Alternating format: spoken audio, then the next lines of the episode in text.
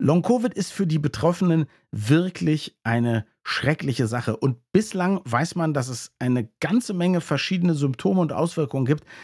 Aber so richtig war man dem Mechanismus nicht auf der Spur und einem Heilmittel auch nicht. Das könnte sich jetzt ändern. Viel Spaß. Das Gehirn und der Finger. Was in unseren Köpfen und Körpern so vor sich geht. Ein Podcast mit Dr. Magnus Heyer und Daniel Finger.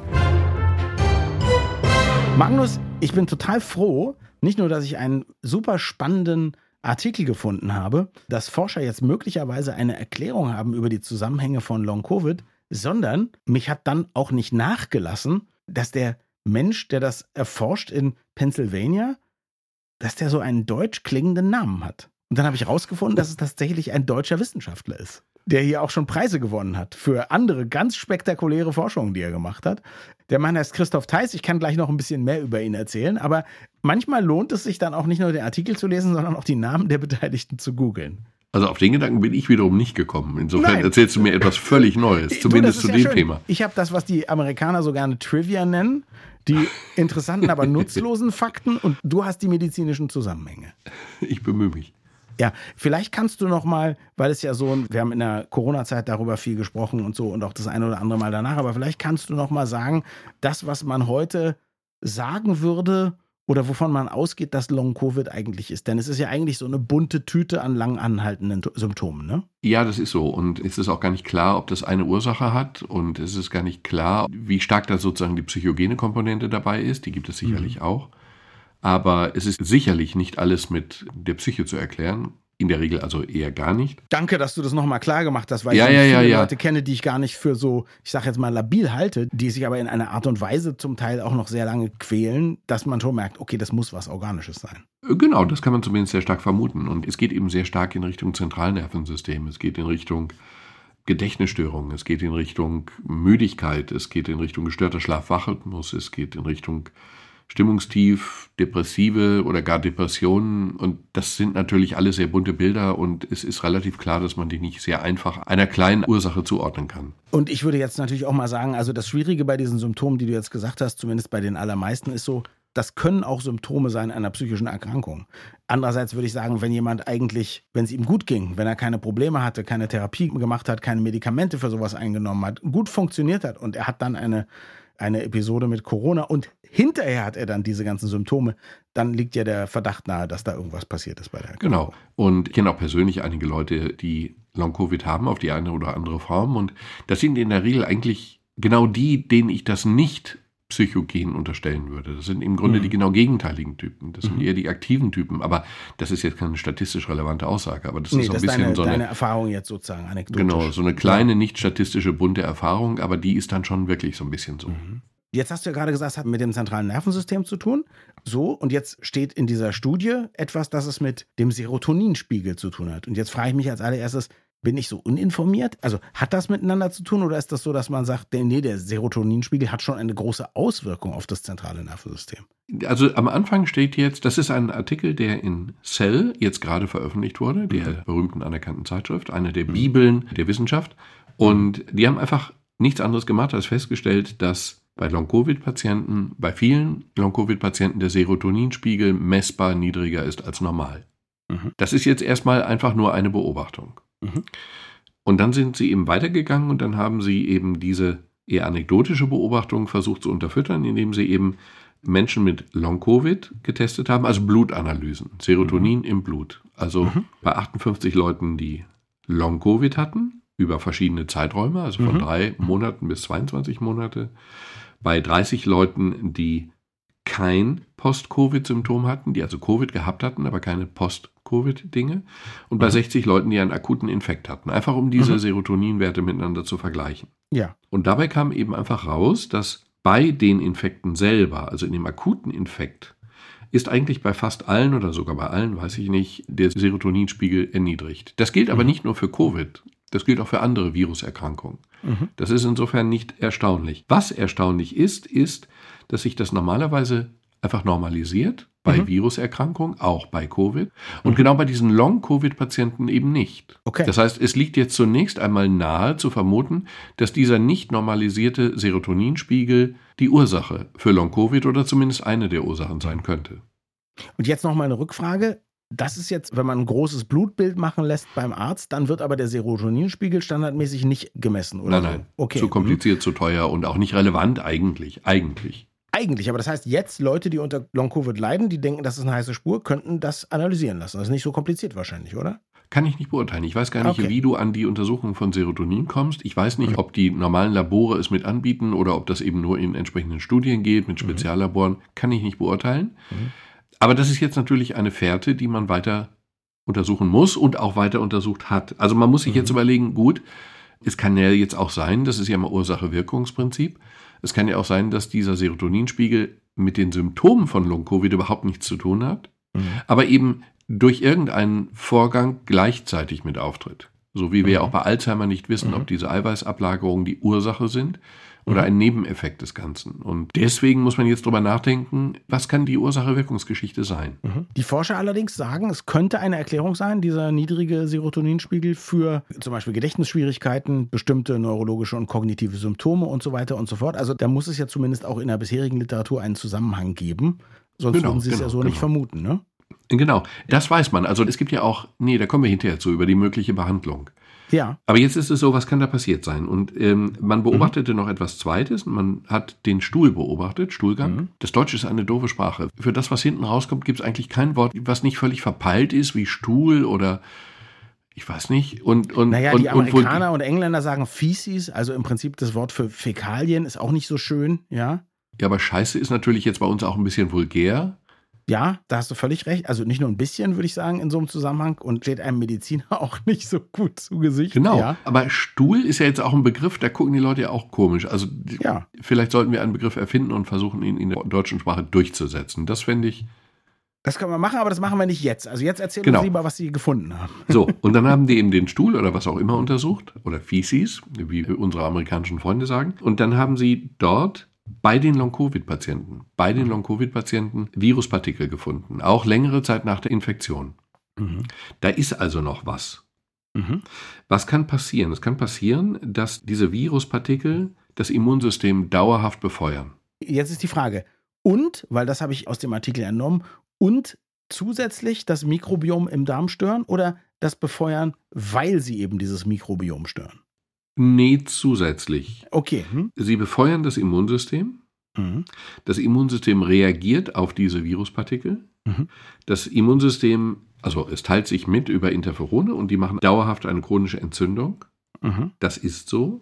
Mhm. Diese Entzündung kann im Darm selber die Aufnahme von einer bestimmten Aminosäure, nämlich Tryptophan, hemmen. Mhm. Tryptophan wiederum ist nötig, damit im Darm, das ist der Hauptbildungsort, eben genau das genannte Serotonin gebildet wird. Mhm. Wenn jetzt Tryptophan fehlt, haben wir zu wenig Serotonin. Mhm. Also Serotonin Mhm. ist einfach ein Neurotransmitter im Bereich zentrales Nervensystem, aber auch im Bereich Herz-Kreislauf, in einigen Mhm. anderen Bereichen.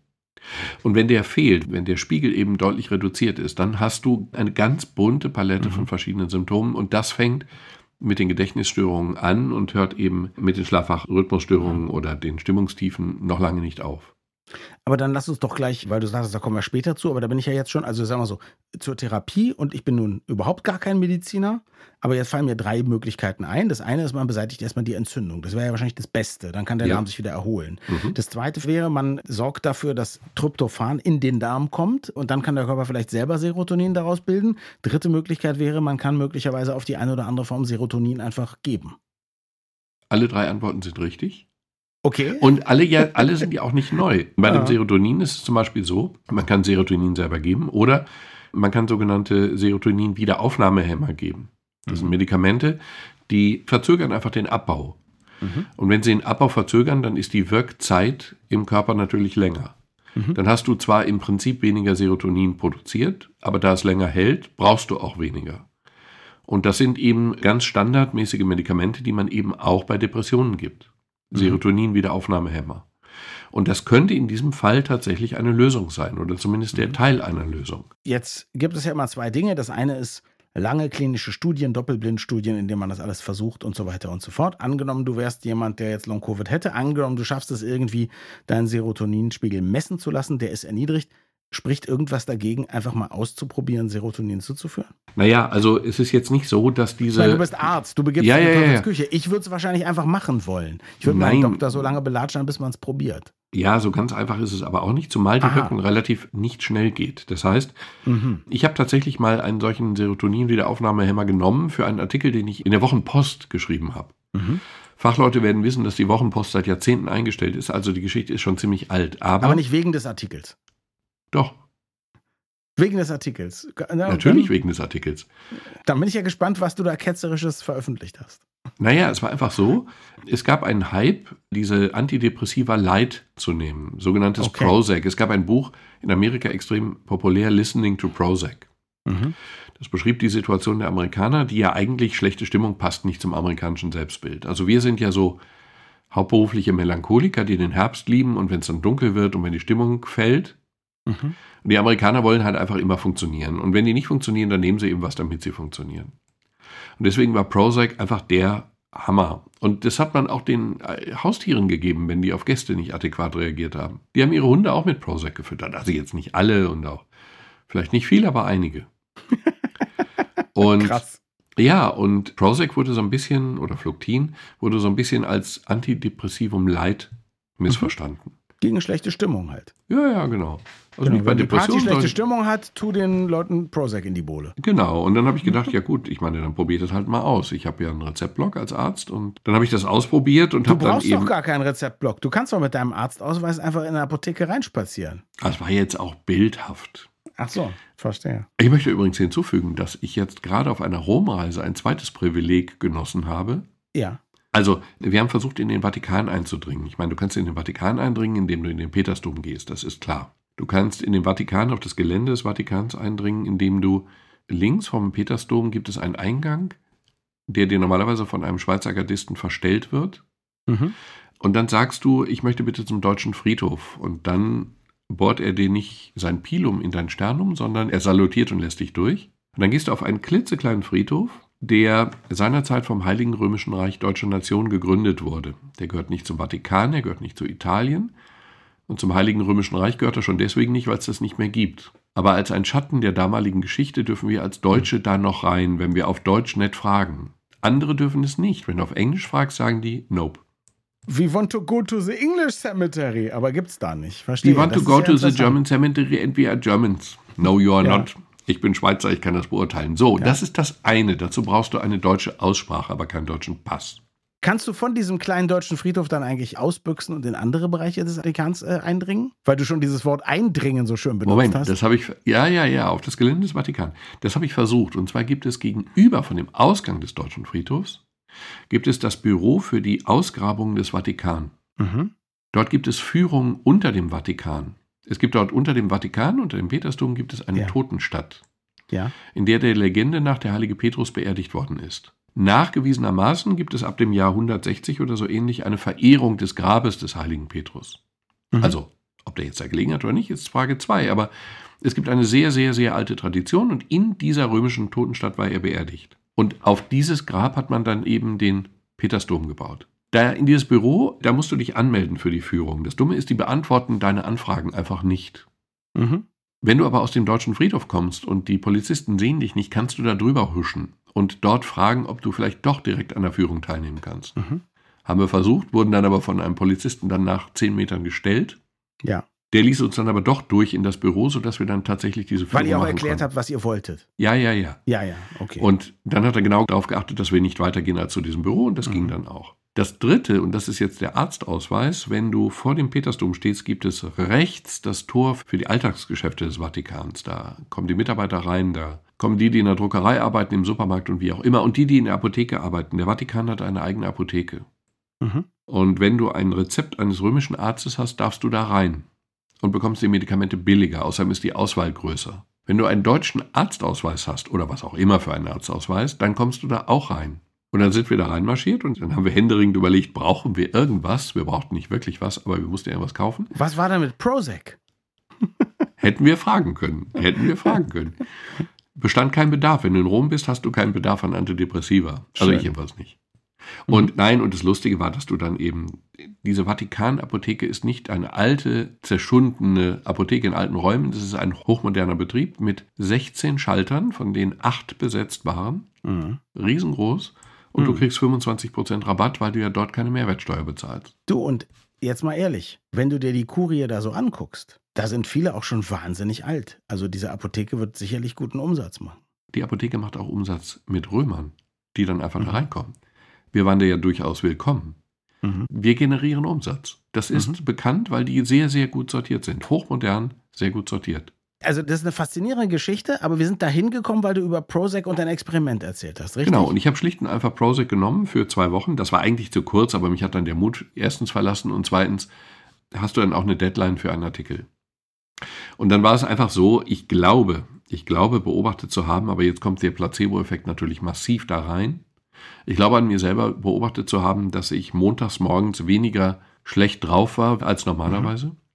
Und dass ich freitags nachmittags weniger euphorisch war als normalerweise. Bist du ein Montagsmuffel? Aber ja, Wirklich? aber ja, Und das als selbstständiger Journalist und Arzt, der sich seine Zeit einteilen kann, wie er will. aber ja. Ja, aber ein. Wochenende ist einfach objektiv schön. Ich meine, ein Freitagnachmittag ist etwas Schönes, weil er, der Freitagnachmittag ist verheißungsvoll. Du weißt ja, dass ich am Wochenende arbeite. Insofern, aber ich freue mich, dass du das so schön hast. Ja, ich arbeite am Wochenende ja auch. Sonntags um 10.40 Uhr. Ja, Häufig. manchmal. Für, fünf Radio Minuten. 1, Berlin-Brandenburg. Aber ich eben von 9 bis 12 und muss im Studio stehen. Ja, genau. Und ich arbeite von 10.40 Uhr bis 10.50 Uhr. Und ich sitze Manchmal. beim Kaffee. Das ist natürlich schon ein bisschen einfacher, das gebe ich Das zu. ist einfacher, genau. Warum hast du Prozac nicht weitergenommen? Hast du Angst vor Nebenwirkungen? Wolltest du nicht zu gut draufkommen? Nein, das, wenn die Beobachtung stimmen sollte, was ich nicht Mhm. weiß, Mhm. dann ist sie ja unwillkommen, weil ich will ja meine Gefühle gar nicht sozusagen einebnen, Mhm. sondern ich Ah. möchte sie ja dann, also dann lieber ein bisschen schlecht drauf und aber auch super gut drauf. Also Okay. die Schwankungen sind ja durchaus nicht unwillkommen. Ja, mehr Dynamik in den Gefühlen. genau, mehr Dynamik. So, und wenn jetzt dieses Serotonin tatsächlich der entscheidende Punkt oder ein entscheidender Punkt bei Long-Covid sein sollte, wenn das so sein sollte, dann ist es natürlich sehr angenehm, dass wir dafür eine Thera- Therapie hätten. Das muss sich jetzt sehr schnell zeigen.